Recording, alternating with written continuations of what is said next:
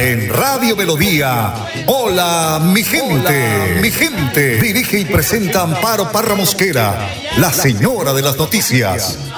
Mi gente. Programa de orientación periodística y de servicio social al servicio de Bucaramanga y Santander y con los hechos que suceden diariamente en el país. De lunes a viernes, de 8 a 8 y 30 de la mañana, para que usted esté bien informado. Señoras y señores, con ustedes, Amparo Parra Mosquera, la señora de las noticias.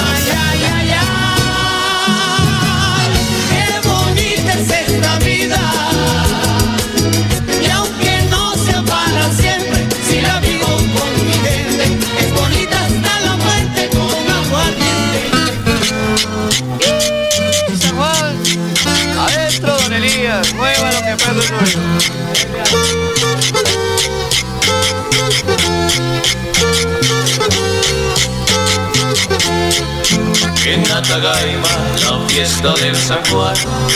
Es del Tolima, fiesta tradicional.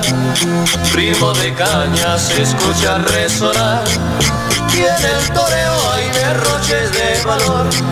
Suena el tambor del pacante y entre el rumor corre licor. Y entre el rumor corre licor. Y entre el rumor corre el licor.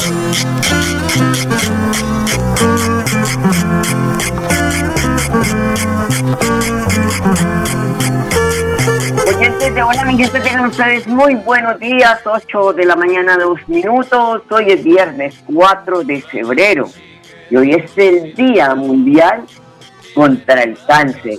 Una celebración promovida por la Organización Mundial de la Salud, el Centro Internacional de Investigaciones sobre el Cáncer y la Unión Internacional contra el Cáncer. Esto con el objetivo de aumentar la eh, concientización y movilizar a la sociedad para avanzar en la prevención y control de esta enfermedad.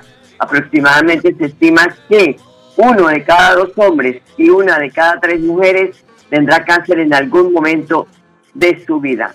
Cada año se diagnostican en el mundo más de 14 millones de casos nuevos y la enfermedad provoca 9,6 millones de muertes al año. Con estas cifras es muy probable que nosotros mismos o alguien de nuestra familia tenga cáncer en algún momento de sus vidas. Por eso, pues se trata de eh, concientizar también al, al- al- al- sector de, de salud para que puedan atender oportunamente estos casos, porque de eso se trata, una cuestión que nos afecta a todos. Y en Hola mi gente tenemos a Nuri Esperanza Villalba, directora ejecutiva de la Fundación Esperanza Viva, quien entrega un reporte sobre las necesidades de los pacientes de cáncer en esta región del país. Hoy, 4 de febrero, conmemoramos el Día Mundial del Cáncer, un día para hacer visible las necesidades de los pacientes oncológicos a nivel mundial. En nuestro país, desde hace 11 años, existen leyes que garantizan nuestros derechos. La Ley 1384, la Ley 1388, la Ley Jacobo, la Ley Estatutaria y la reciente Ley 2194 del 2022. Leyes con las que se nos debe brindar una atención oportuna con calidad, seguridad, eficacia, dignidad y prioridad. Sin embargo, en el año 2021 fueron 184 las acciones realizadas por la Fundación Esperanza Viva para garantizar la atención de 79 menores, 59 adultos mayores y 46 adultos, de los cuales 122 pertenecían al régimen contributivo, 52 al régimen subsidiado y 10 al régimen especial. Su área de, procedencia, 162 provenientes del área urbana y 22 del área rural. Cuando identificamos las barreras de acceso nos dimos cuenta que el porcentaje más alto de barreras era medicamentos sin registro INVIMA, consulta médico especialista, medicamentos no incluidos en el plan de beneficios en salud, trasplante de médula ósea, medicamentos in- incluidos en el plan de beneficios en salud, calidad de la atención, exámenes no incluidos en el plan de beneficios de salud, entre otros. El top 5 de las EPS con más barreras de acceso dentro de la Fundación Esperanza Viva fueron Comeva con 47 acciones realizadas para garantizar los derechos, Nueva EPS con 33, Sanitas con 33, Medimás 16 y Salud Total 14. En este momento, ¿qué es lo que nosotros estamos eh, exigiendo y haciendo visible en este Día Mundial? Que la atención de los pacientes sea garantizada, que se cumpla la normativa existente, que tenemos toda eh, la capacidad para poder recibir la atención requerida con oportunidad, calidad, eficacia y seguridad. Queremos que la norma se cumpla. Hoy, Día Mundial del Cáncer, merecemos una atención digna, hoy y todos los días. Gracias a Nuri Villalba por estar con nosotros aquí en Hola mi gente. Y hablemos de COVID, porque continúa el fallecimiento de pacientes con COVID-19 en el departamento. Este jueves el Ministerio de Salud reportó 17 personas fallecidas y 679 contagios en Santander. En Colombia los contagios fueron de 13.568 y el número de fallecidos por la enfermedad de, de 262 personas por favor, por favor, acérquense a los puestos de vacunación. Mire, tanto Piedecuesta, Girón, Florida Blanca, Bucaramanga, invitan todos los días. Parece que no tuvieran otro tema en las oficinas de prensa sino el de vacunación, pero eso está bien porque es concientizar a sus habitantes para que asistan a los puestos de vacunación y se coloque la dosis o el refuerzo y si usted de verdad no se ha vacunado, vaya a que le coloquen esa primera eh, dosis. Si nos vacunamos, esa es la forma de combatir este bicho que sigue causando luto en los hogares del mundo, porque esto no es aquí, digamos que Bucaramanga, que las autoridades no han hecho nada, no, sí han hecho mucho. Los alcaldes, el presidente de la República, los, los gobernadores, los alcaldes, nunca fueron elegidos para atender una pandemia como la que ha vivido el mundo, que nos arrodilló a todos y nos mantiene todavía arrodillados porque no podemos tener una vida plena, sino por el contrario, con todas las medidas de bioseguridad, porque nos hemos relajado, la gente que hace fila en los puestos donde pagan servicios públicos se amontonan, en los cajeros automáticos se amontonan, no aprendimos a hacer el distanciamiento. Recordemos que en, nuestra época, eh, de mi generación en la escuela, nos ponían que extendiéramos un brazo sobre el otro compañero para que hubiese un distanciamiento. Pero eso como que nos entró por un oído y nos salió por el otro. Pero la súplica es que podamos cumplir con la vacunación para combatir este mal tan terrible que en este siglo XXI nos afectó al mundo entero. 8 de la mañana, 8 minutos. Voy a una pausa y ya regresamos. En Hola mi gente, su opinión es muy importante. En el WhatsApp 315-8698-681 estamos atentos a sus comunicaciones. Hola mi gente, teléfonos directos 630-4870 y 630-4794. Llámenos. En Hola mi gente, primero los oyentes. Amparo Barra Mosquera la señora de las noticias está presentando en Radio Melodía. Hola, hola, mi gente, mi gente. Nacer es haber pisado la tierra santandereana, bendita porque ha creado la libertad colombiana. Nacer es haber pisado la tierra santandereana, bendita porque ha creado la libertad colombiana.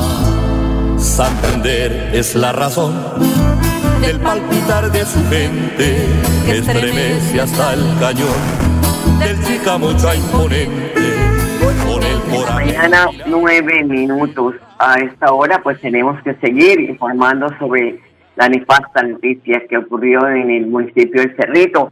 Recordemos que en los años, en la década de los 80, 90, pues la guerrilla del ELN tenía tomada la provincia de García Rovira esto pues se había combatido porque tenemos que recordar al general Carreño, que fue quien, ese tropero que logró desterrar la guerrilla de esa zona del departamento de Santander, de toda la región santanderiana. Pero ahora aparece nuevamente, todo parece indicar que sí, que es el ELN, porque que ellos son como el gato, tiran la piedra y esconden la mano. Y ahí está el resultado esta patrulla que fue atacada ayer, patrulla de la policía, dejando un intendente asesinado y su compañero de patrulla herido. Por este tema, pues hay consternación en el municipio donde hacía muchos años no ocurría un hecho como este. El gobernador Mauricio Aguilar lamentó el hecho y se comprometió a que las autoridades investiguen hasta la saciedad de la situación para establecer si es que los grupos armados ilegales volvieron a estar o vuelven a estar por esta región tan rica, agrícola, donde la gente es trabajadora, camelladora, está pa'lante, pero no se puede empañar por un hecho tan vil, tan cobarde. Escuchemos al gobernador. Lamentamos y rechazamos profundamente el cruel asesinato del intendente Rogelio Aparicio, quien era subcomandante de la estación de policía en el municipio de Cerrito Santander y donde se encontraba junto al patrullero Jesús Manuel Jiménez Díaz realizando sus actividades diarias de orden público cuando fueron atacados vilmente por unos motorizados. Inmediatamente activamos labores de inteligencia para dar con el paradero de estos criminales y junto a las autoridades competentes en las próximas horas realizaremos un Consejo Extraordinario de Seguridad en el municipio donde ocurrieron estos lamentables hechos. Lo acontecido es un acto criminal que nos conmueve a todos los santanderianos y desde nuestro gobierno siempre Santander rechazamos cualquier ataque contra los uniformados o quienes atenten contra la institucionalidad. Toda mi solidaridad para la familia del intendente Aparicio y sus seres queridos. Por eso hacemos una invitación a la comunidad en general para que denuncie o comparta cualquier información que contribuya con la investigación que se adelanta por este lamentable hecho. Ay, para mi amigo, aquel que me dijo, oigan, Palito, ¿sí ve cómo están despidiendo a Dios? Que pura bomba. Ay, mire, estas son las consecuencias. Un hogar de luto, una mujer que quedó sola, eh, estaba casado con dos hijos de 14, 15 años, en plena adolescencia, cuando estos niños pues estaban dedicados al estudio y su padre a trabajar. No podemos seguir diciendo paz en la tumba, paz en la tumba, no. Hay que mirar al intendente Rogelio Aparicio como una víctima de esa crueldad, de personas que no entienden que no es a bala que se arregla las situaciones del país, sino conversando, dialogando en la mesa. Eh, mira, eh, me decía una, un periodista del Valle que los sitios donde están los guerrilleros, dice Amparo, es impresionante las casas que ellos han construido. Es impresionante, no las tenemos ni usted y yo que hemos trabajado toda la vida, ni el campesino que madruga a las 5 de la mañana a labrar, la, a, la tierra, no tiene una casa de esas. Y mire lo que lograron en el proceso de paz, aquellos que pues no quieren morir en la guerra, sino que querían tener una vida tranquila.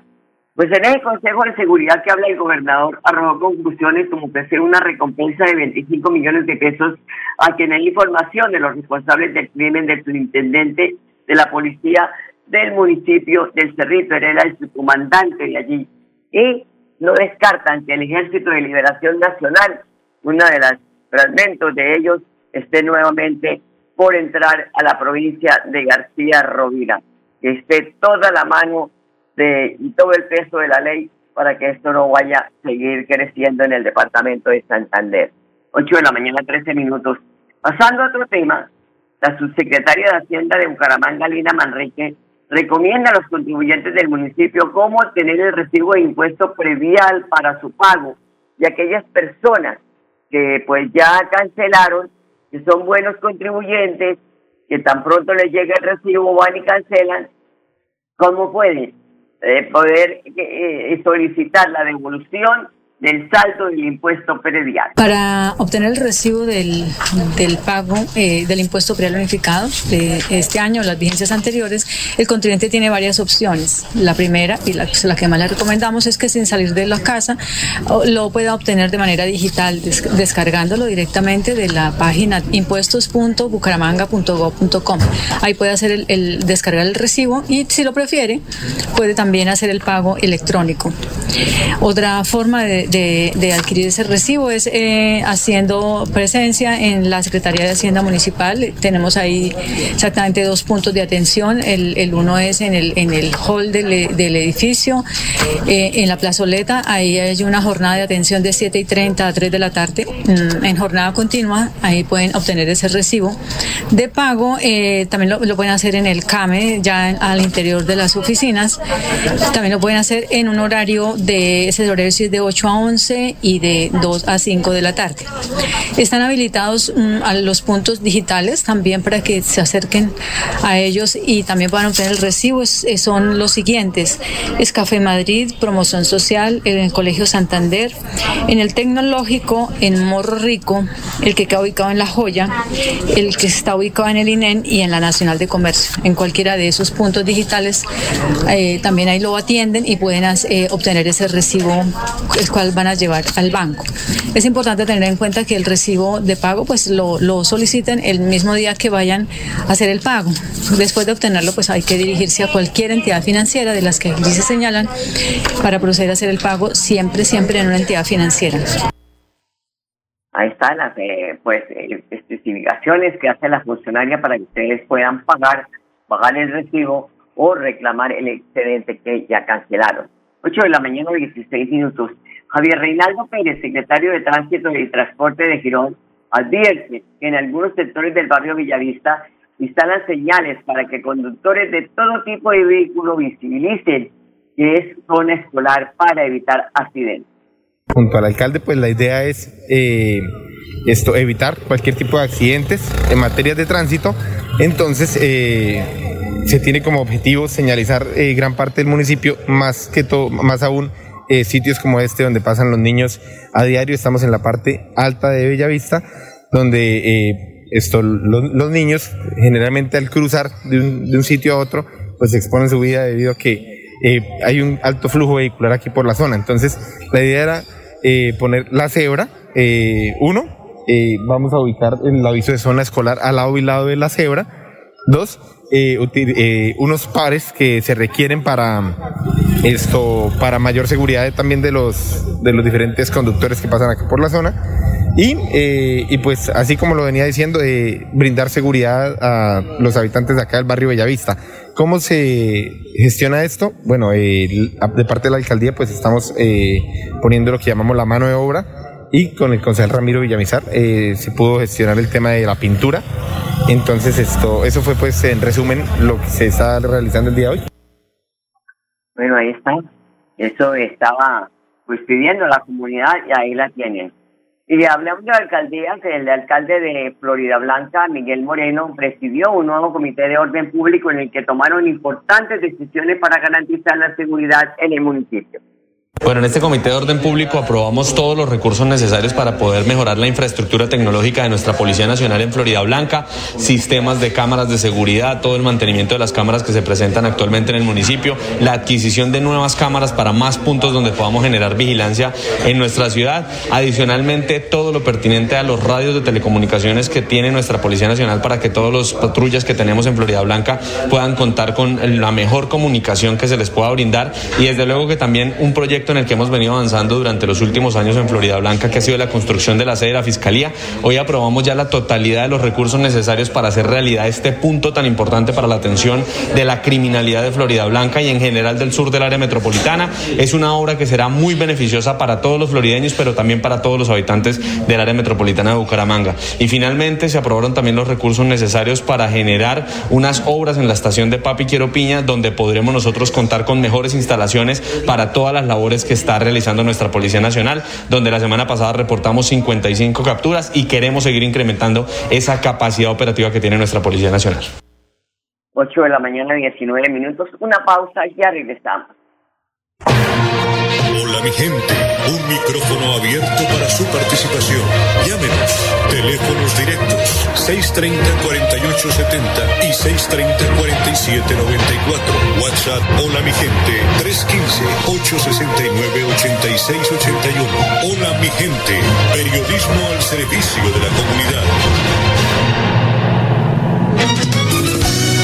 Amparo Barra Mosquera la señora de las noticias está presentando en Radio Melodía. Hola, mi gente, mi gente. Un tirón de oreja mi madre me daba cuando yo llegaba de jugar a casa con la ropa sucia, la cara marcada y mis alpargatas todas destrozadas. Un tirón de oreja me daba enojada mientras me reñía, mientras me gritaba, anda para adentro, mocoso travieso, que si no te juro, me enojo por eso. Y yo que seguía 20 minutos, son las 8.20. Alba Lucía Marín, su directora de Recursos Humanos del Ministerio de Educación Nacional, visitó a Girón, esto con el propósito de verificar la presencialidad en las instituciones educativas oficiales del municipio. Pero ¿cuál es el propósito de estas visitas? Así responde la funcionaria del Ministerio de Educación Nacional. Con gran alegría queremos compartir que la señora ministra de Educación, María Victoria Angulo, ha decidido que todos sus directivos, desde ministra, viceministros, directores, subdirectores, estemos por todo el país acompañando y dando un saludo conjunto con la Secretaría de Educación a las instituciones educativas, a sus familias, a sus estudiantes, a sus docentes y directivos.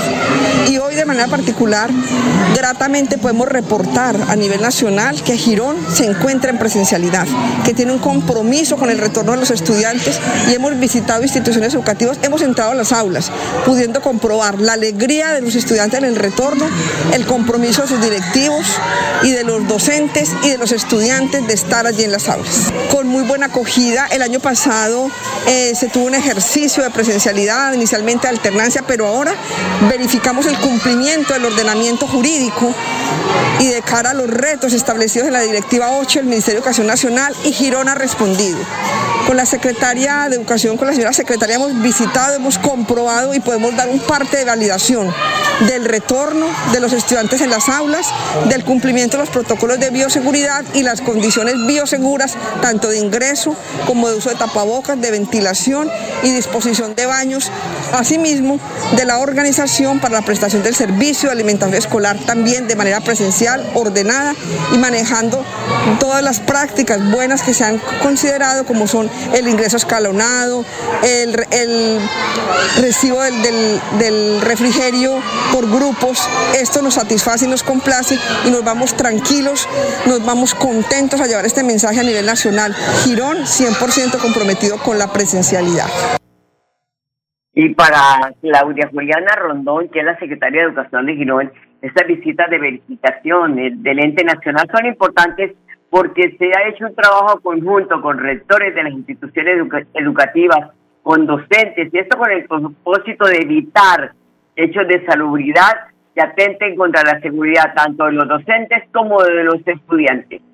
Muy buenos días y desde la Secretaría de Educación junto con todo el equipo de talento de la Secretaría eh, nos organizamos en revisar que los protocolos de bioseguridad de los establecimientos educativos estuvieran aprobados, en conjunto con el programa de alimentación escolar, hacer el alistamiento, tener las entregas en cada institución educativa y todo esto en compañía con los rectores, con los directivos docentes y con los docentes para tener un retorno a clases seguro. Eh, y con tecnología de punta, la alcaldía de Bucaramanga pretende mejorar la seguridad de los capitalinos. Melissa Franco, secretaria del Interior Municipal, explica el maridaje que se tiene con la Policía Metropolitana para incrementar el reporte de seguridad y aumentar las capacidades tecnológicas para lograrlo. Bucaramanga, de la mano de nuestra Policía Nacional, desde el nivel central de la Oficina de Telemática, viene gestionando unos proyectos para mejorar la seguridad y convivencia de la ciudad y, por supuesto, el servicio de policía. Este año tenemos proyectos estratégicos para el 1, 2, 3, para mejorar el reporte de las situaciones delictivas de la ciudad, el servicio y la atención oportuna a los ciudadanos, así como también incrementar las capacidades tecnológicas que sirvan para materia de investigación y judicialización. Con todas esta inversión la ciudad tendrá eh, y contribuirá a esta ciudad inteligente y segura que, te- que queremos en la ciudad de Bucaramanga y por supuesto incrementará las capacidades de nuestra fuerza pública y nuestra Policía Nacional. Y es que precisamente para el coronel Carlos Benítez, jefe de la oficina de temática de la Policía Nacional, se buscaba pues lograr fortalecer el sistema integral de emergencia y seguridad en Bucaramanga y otros sistemas tecnológicos para mejorar la seguridad y la calidad de vida de los bumangueses. Con el fin de fortalecer todos los programas y proyectos de tecnología que van encaminados al mejoramiento de la seguridad ciudadana. Y queremos con la ciudad de Bucaramanga que ha, ha mostrado bastante interés frente a todos sus proyectos, frente a los conceptos que se tienen, determinando la necesidad de fortalecer como ciudad inteligente el municipio de Bucaramanga, poder contar con todos los proyectos que en este momento tienen y que podemos desde el nivel central, desde la oficina telemática, pues trabajar de la mano para tener esas capacidades institucionales en beneficio de la ciudadanía y poder lograr eh, proyectos que disminuyan los delitos en la ciudad y que nos permitan a nosotros tener y contar con capacidades no solamente de Policía Nacional, sino de todas las que se encuentran en el CIES, el Sistema Integrado de Emergencia y Seguridad para el beneficio de todos los ciudadanos. Vamos a fortalecer el Sistema Integrado de Emergencias y Seguridad aquí en la ciudad de Bucaramanga eh, de la mano de la alcaldía, pues es un proceso que va a ir durante todo este periodo del año y adicionalmente el tema del AVIS que nos va a permitir a nosotros, primero la ubicación, la identificación biométrica de las personas que son requeridas por autoridad judicial competente. Estos dos casos son importantes, adicional de mejorar algunos temas dirigidos a la ciudad, a la ciudad al mejoramiento de, de la comunicación entre el ciudadano y su Policía Nacional, el desarrollo de la aplicación 123, esa implementación pues va a ser útil para que nuestros ciudadanos tengan una comunicación constante, eficiente, eficaz y efectiva con, el, con la Policía Nacional para que sirvan en el mejoramiento de los requerimientos hechos. Son las 8 de la mañana, 25 minutos, 26 ya minutos. Nos están hablando también de la gobernación. Camilo Arenas, secretario administrativo de Santander, que se está estudiando la posibilidad de aumentar el número de funcionarios asignar, para asignar citas y poder prestar un mejor servicio en la oficina de pasaportes, donde también la Fiscalía está investigando sobre si hay algunos tramitadores o funcionarios que estén comprometidos en dar, eh, entregar estos documentos sin el trámite correspondiente, pero dicen que no hay denuncias todavía contra funcionarios o contra tramitadores. ¿no? Y si una denuncia, pues no pueden hacer nada las autoridades. Pero es importante que esa capacidad de este personal se incremente para que puedan atender, eh, prestar un buen servicio a muchas personas que desean tener su pasaporte, bien para salir del país o bien pues para tenerlo ahí listo para si se presenta alguna oportunidad de viajar al exterior, a países donde exigen este documento. A las 8 de la mañana les decimos muchas gracias por esta sintonía. Eh, los dejamos con la programación de Radio Melodía y hasta el lunes les deseo un feliz fin de semana. Los quiero mucho. Hola Vigente, programa de orientación periodística y de servicio social al servicio de Bucaramanga y Santander y con los hechos que suceden diariamente en el país. Hola mi gente, mi gente, dirige y presenta Amparo Parra Mosquera, la señora de las noticias.